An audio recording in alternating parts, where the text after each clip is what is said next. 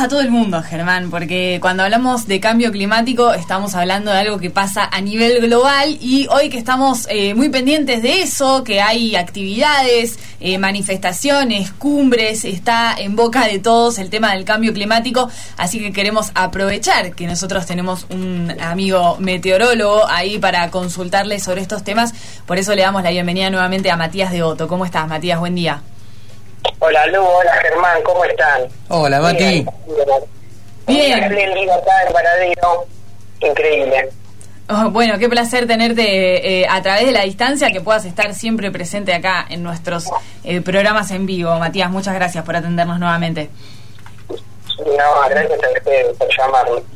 Eh, bueno, queríamos eh, empezar con vos hablando sobre, sobre este tema porque justamente eh, tiene eh, que ver con el cambio climático, que es algo tan eh, general, ¿no? Tan global, pero que sin embargo hay momentos en los que eh, la agenda pública, bueno, se ve más marcada por, por este, por este tema y hoy es uno de esos días.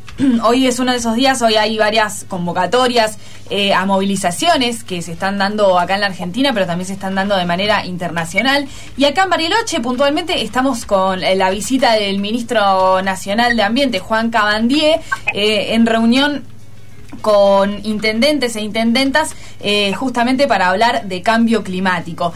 Y ya es como un tema, por, por más que uno eh, quiera, al que es difícil escaparle en la agenda, ¿no? Y cuánto de eso tiene que ver, eh, bueno, en los avances de la ciencia en este sentido, ¿no? Y los discursos que lleva adelante la ciencia para poner en agenda estos temas. Sobre eso queríamos hablar un poco hoy, Matías.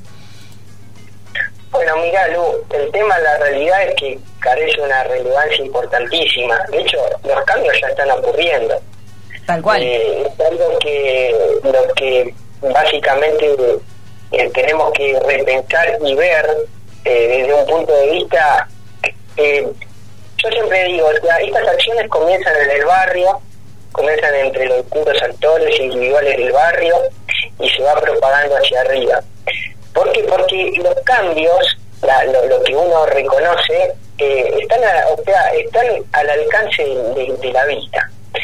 Mira, eh, básicamente el planteo es cómo resolver eh, las, las causas futuras, digamos, que, que pueden estar eh, acarreando, que van a acarrear eh, eh, el cambio, por ejemplo, yo te doy el ejemplo de, de Bariloche y la región andina, de cada vez los años más secos, o sea, es algo innegable que, que por ejemplo, durante los últimos, eh, imagínate que ya en Chile hablan de la mega sequía, durante los últimos 15 o 20 años, esta condición periódica, el último, el último año, les, comento, el último año que llovió por encima así de, de- la media, un año bastante lluvioso, fue el 2008. O sea, y, y si uno se pone a analizar, eh, uno puede tener, por ejemplo, un cambio local dentro de la Patagonia, alguna ciudad haya registrado condiciones fuera de lo normal, eso es el cambio climático, que las condiciones medias empiecen a variar. ¿Qué quiere decir eso?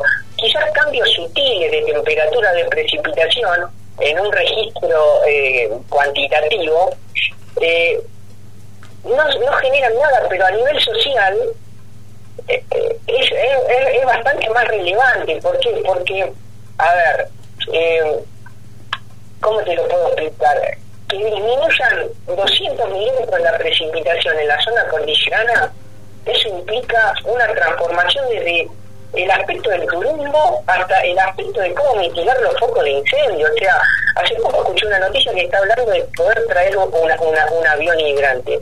La realidad es que cuando uno puede ser y puede ir hacia el futuro y puede pensar y puede organizarse, estas cosas disminuyen. Por ejemplo, en, California los incendios forestales se llevan millones, millones de, dólares y que básicamente se puede ahorrar con una buena planificación y eso, digamos, le puede mejorar a, la, gente, o sea, la, la, la situación económica, o sea, imagínate, una proyección hacia un manejo del agua, del recurso sustentable del agua y además que eh, todos los vecinos tengan la capacidad de tener agua potable.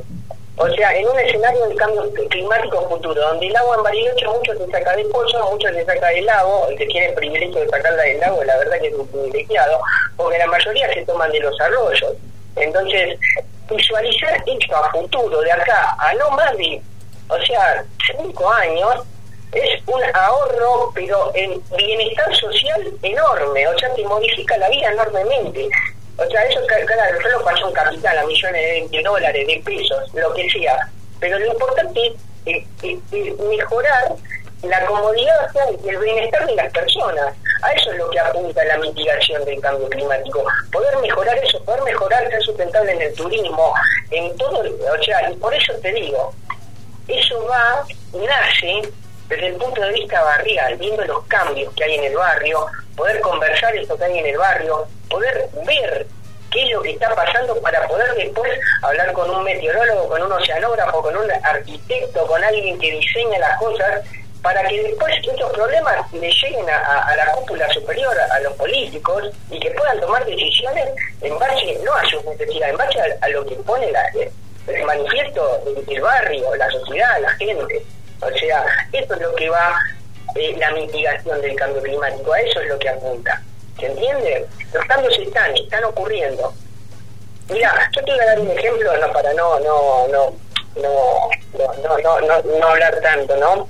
Sí. Eh, porque estas cosas, ah, la, realidad es que son interesantes de hablar y llevarlo al debate eh, popular de la gente, o sea, hablar de esto. Por ejemplo, hay dos cosas, hoy en día tenemos la suerte de la tecnología. Mira, te voy a dar un ejemplo. Eh, la tecnología, ¿sabes, por ejemplo, cómo hacían en Japón para construir eh, las ciudades cerca del, del, océano?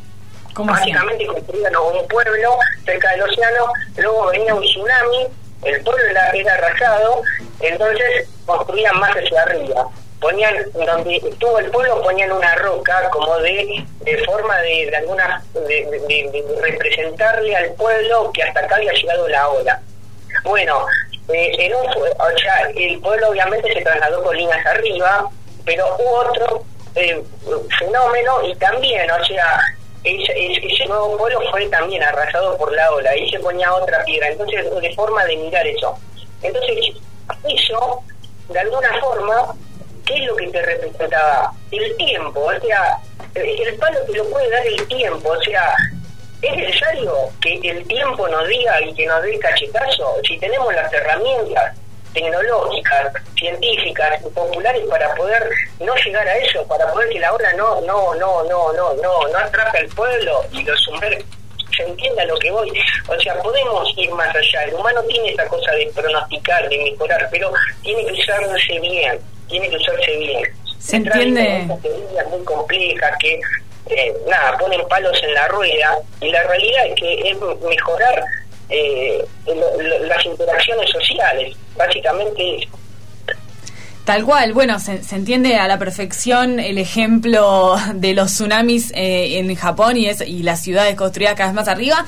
Y justamente también eh, no solo la, necesidad y la posibilidad de realizar pronósticos acerca del comportamiento del clima eh, en esto en este último tiempo y en, el tiempo que viene sino también la necesidad de eh, pensar en esto a nivel global. O sea como que no alcanza con que en un eh, lugar determinado se apliquen políticas eh, de mitigación y acciones de mitigación sin eh, el resto del planeta sigue en la misma línea de, bueno, quememos todo el combustible fósil que podamos y después vemos qué pasa cuando explote todo. tiene, que, tiene que haber un panorama global que justamente apunta en ese sentido.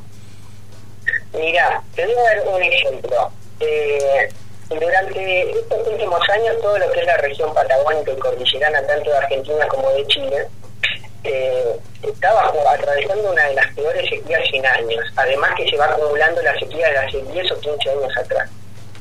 Y miramos que hay, a veces hay en el, clima hay comportamientos oscilatorios. Además de que eh, hay una proyección hacia un calentamiento, hay comportamientos oscilatorios. Por ejemplo, eh, el verano pasado, en todo lo que fue Australia y Nueva Zelanda, eh, en regiones también donde del hemisferio sur donde se generan incendios, eh, llovió un poco más de lo normal en esa región. Entonces es como un sub y baja, ¿no? Hay regiones del planeta en donde hay momentos en los que llueve más y eso se puede de alguna forma pronosticar. Entonces, imagínate si hay un contacto, un estrecho vínculo con, por ejemplo, eh, otras eh, otros países del hemisferio sur donde en, eh, en épocas de mayores precipitaciones puedan ellos, digamos, eh, tener la, la, posibilidad de prestarnos ciertos aviones a nosotros que estamos en bajo condiciones secas y viceversa en un momento de que nosotros tengamos no y, hacer eso obviamente o sea sería genial o sea poder redistribuir o sea un poco de lo que se está hablando ahora de los aviones hidrantes porque les recuerdo o sea eh, no es algo solo de Bariloche desde Santiago de Chile hasta Chaltén, toda la región ha tenido menores precipitaciones de lo normal. O sea, ¿se imaginan eh, focos de incendio en potencia eh, en toda la región cordillerana bajo estas condiciones de sequía?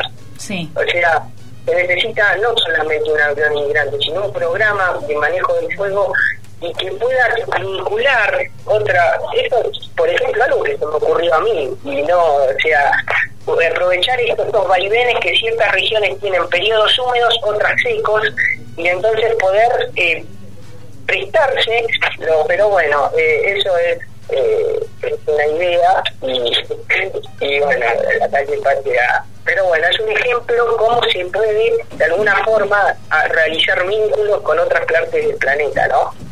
Además de la tema de combustibles y, y, y bueno, y la reducción de los gases de efecto invernadero.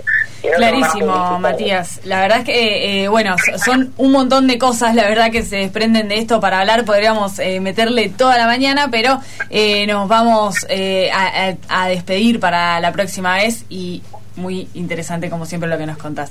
Bueno, Lu, bueno, y a, a remangarse, ¿eh? que se viene un septiembre bastante seco, un octubre, por lo que se ve bastante más reforzado con la niña que se está reforzando en el Pacífico Así que eh, olvidémonos del fogón en la playa y todas esas cosas.